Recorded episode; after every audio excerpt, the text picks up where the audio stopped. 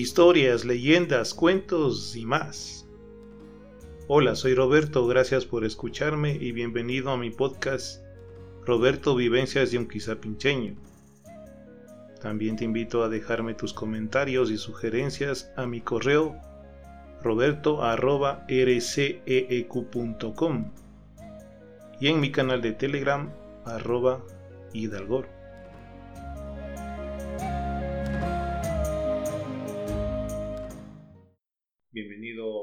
Te saluda a estas memorias Quizapincha y sus, eh, y sus encantos.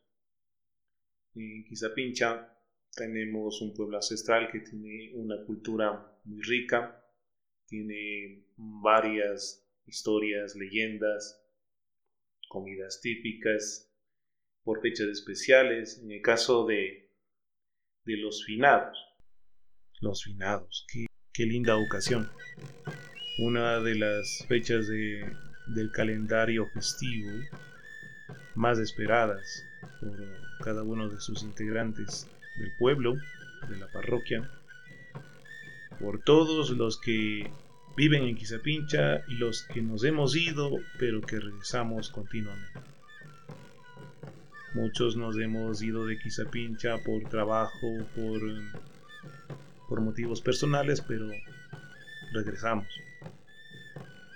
Y es importante en los finados rescatar que es una de las fechas una de las conmemoraciones más lindas del, del calendario anual, del calendario tradicional de antaño, donde se pone de manifiesto las costumbres familiares que se transmiten de padres a hijos. Enfinados era, y digo era porque ya no se lo hace como antes.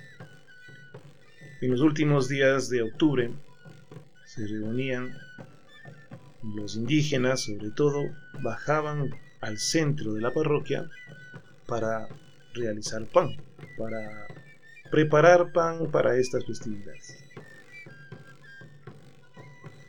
El pan lo hacían muchos con harina de trigo, no con harina procesada, la harina blanca que decimos, sino la harina de trigo que es morenita, esta harina no leuda mucho como la harina blanca, es un poco más durita, más tiesita el pan cuando ya está hecho, pero que mm, para el caso de hacer las figuras de, las guaguas y los muñecos de pan, prácticamente no se no cambian mucho entre la masa cruda hasta cuando ya está horneada.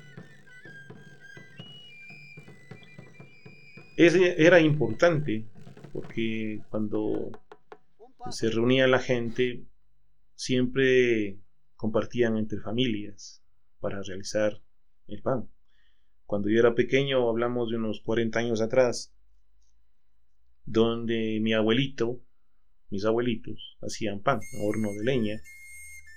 Y entonces muchos de estas familias indígenas bajaban, muchos les conocían a mis abuelitos, se llevaban bien, y bajaban por por estas fechas entre el 30 de octubre hasta el 1 de junio para preparar el pan. Y era bonito porque en esta ocasión se reunían las familias, habían unos que ya estaban haciendo el pan, otros que recién llegaban, otros que estaban esperando hasta para más tarde, según como vayan desocupando artesas, mesas y demás. Y mientras unos ya estaban realizando sus panes, haciendo sus figuras, haciendo sus, uh, sus locuras en la masa, buscando tener algo como una guagua o que se le parezca.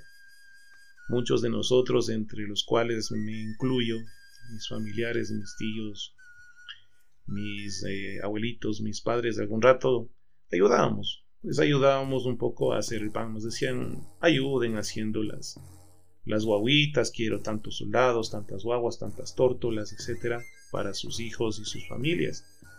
Y en eso algunos de mis tíos eran muy hábiles. Tengo un tío que es muy hábil, que hacía las guaguas, los soldados, hacían los caballos, hacían tórtolas, distintas figuras. Por ayudarles a hacer eso, nos daban una ración, un pedazo de masa, como una ración por ayudarles. Y entonces nosotros también hacíamos en base a eso lo que, lo que queramos, ¿no? Al final también cuando ya el pan estaba horneado, ya ellos ya cogían sus panes para irse a sus casas. También nos regalaban algunos panes de ahí como para probar. Así que por, por finados lo que más había en la casa de mis abuelitos era pan.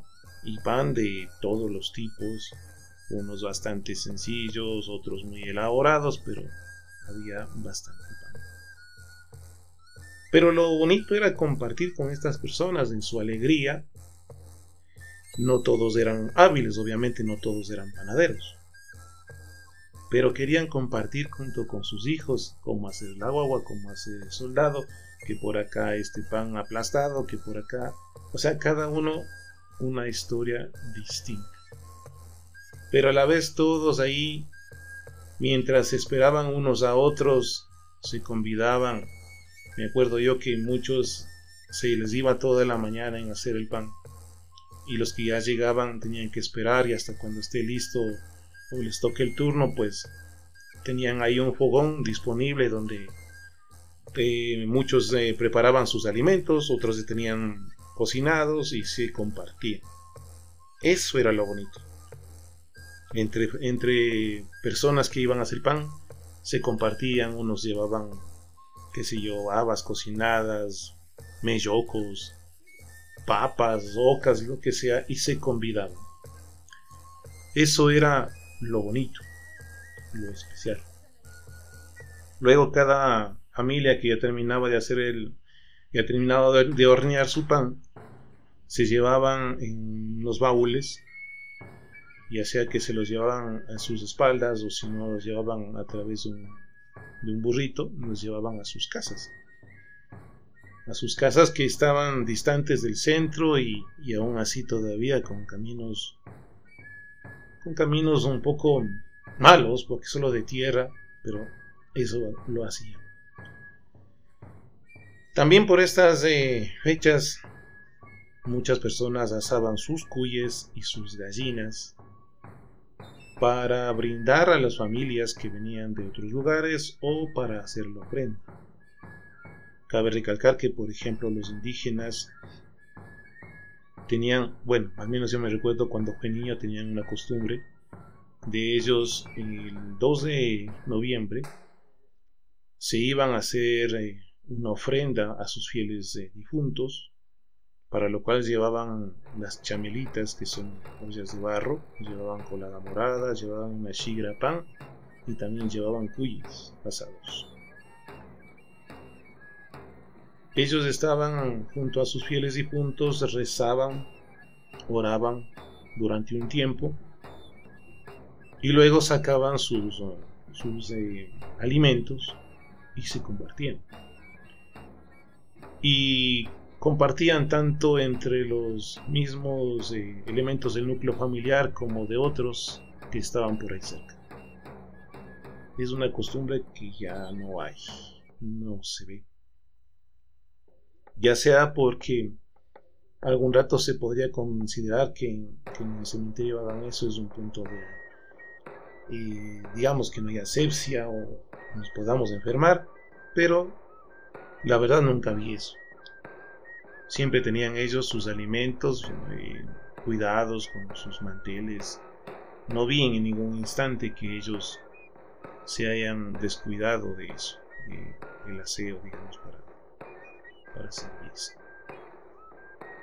Lo que pasa es que es una costumbre que cuando yo era pequeño lo hacían los adultos mayores o las personas de la tercera edad muchas de esas personas ya no, ya no, viven, han fallecido. Y sus hijos pues ya no siguen el mismo estilo de las costumbres. Eh, quizá pincha tener bastantes personas que salen del pueblo, adquieren otras, otras eh, costumbres. Lamentablemente se va perdiendo costumbres propias por adquirir otras. No está mal que nosotros sepamos de otras costumbres, pero perdemos identidad. Y cuando perdemos identidad, entonces nuestra cultura va feneciendo. También por, por finados, me acuerdo en Ambato hacían las ferias de los barros. Una feria donde se, se presentaba ollas, juguetes y varios elementos hechos en barro. barro como ollas, platos, las cucharas de palo. Y para los niños, que era lo que más nos atraía a nosotros, eran los juguetes. Los juguetes, de entre ellos los silbatos, las, pelotas, las pelotas de goma que siempre las teníamos por ahí, con unas ligas y las cornetas. En el caso mío, mi papá me compraba las cornetas, las cornetas hechas en hojalata. Mi hermana la compraba unas um, ollas, unas balanzas, unas cocinas también hechas en hojalatas. todo en base a hojalata. Algo que ya no veo.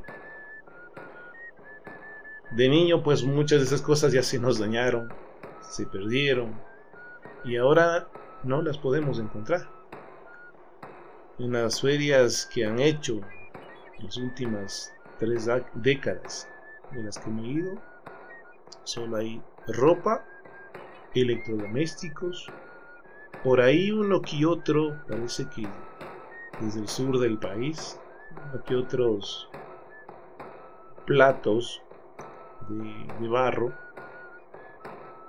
pero lo que son los juguetes y estos elementos de hojalata, pues ya no los extraño mucho. Esto es una de las cosas que nosotros hoy tenemos que contar. De pronto a, a un adulto joven o a los adolescentes les parezca algo intrascendente, pero forman parte de la cultura, de la identidad de nosotros y quería compartirles hoy algo de los míos. También ustedes podrán tener sus propias historias. Sería bueno algún rato escucharlas. Así enriquecemos las culturas de los pueblos, en este caso las de.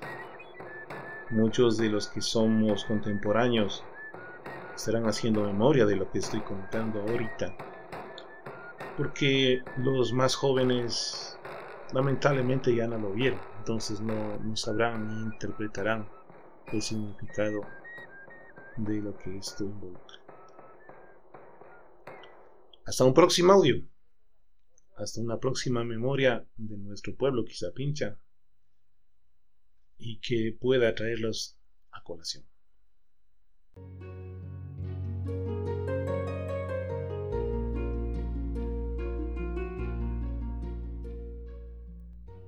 Llegamos al final de este episodio.